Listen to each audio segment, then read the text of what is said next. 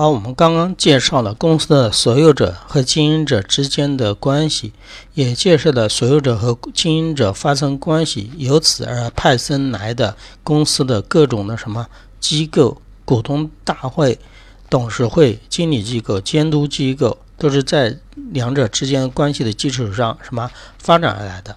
所以说，我们首先来看一下。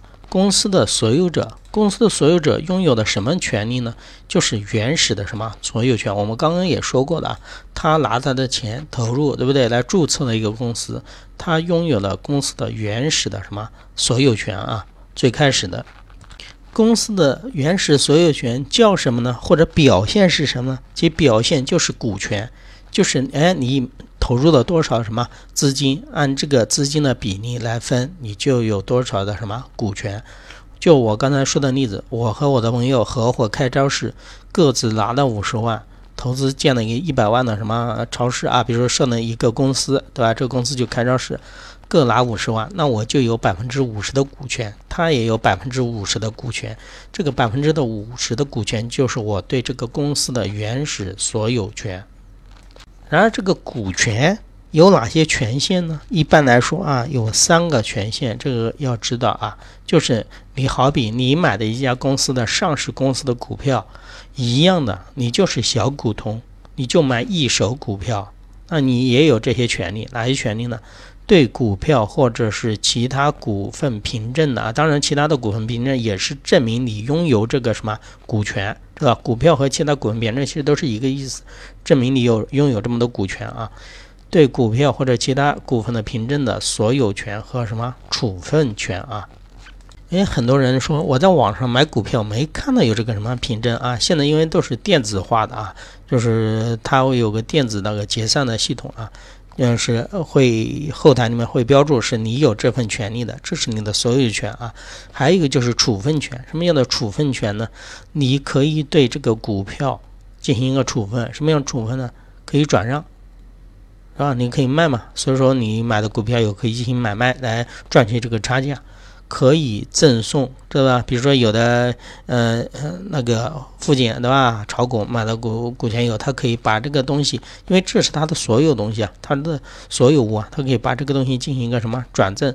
当然，他还还可以把他的股票进行一个抵押，因为股票的话代表了一定的财产权，对不对？我拥有的这对于这公司的多少多少股份，对吧？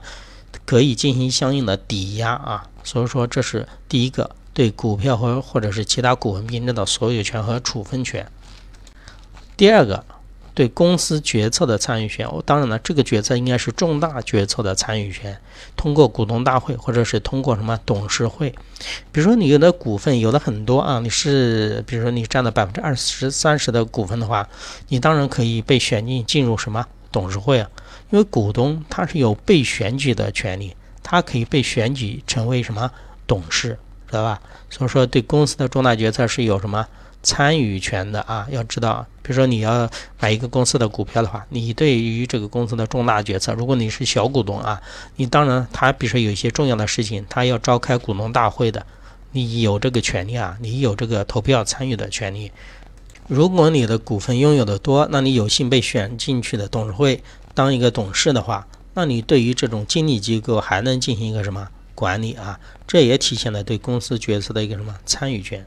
好，我们再看第三个，对公司收益参与分配的权利。因为我是原始所有权，这个超市、这个公司是我投资的，对不对？所以说，这个公司或者这个超市赚了钱以后，分红啊，把所有的什么债呀，把所有的其他的税呀扣完以后啊，就是税息后的这个净利润，如果公司的股东决定把赚来的钱分掉。那就有参与分配的什么权利啊？对公司的收益有参与分配的权利，这个要知道。有的人说，诶，那我买了某某公司的股票。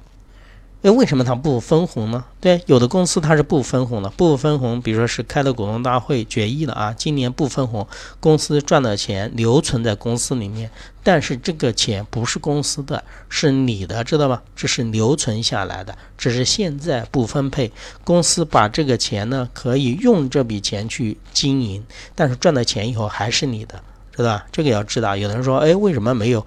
呃那个分钱呢，只是股东大会决议啊，今年不分红。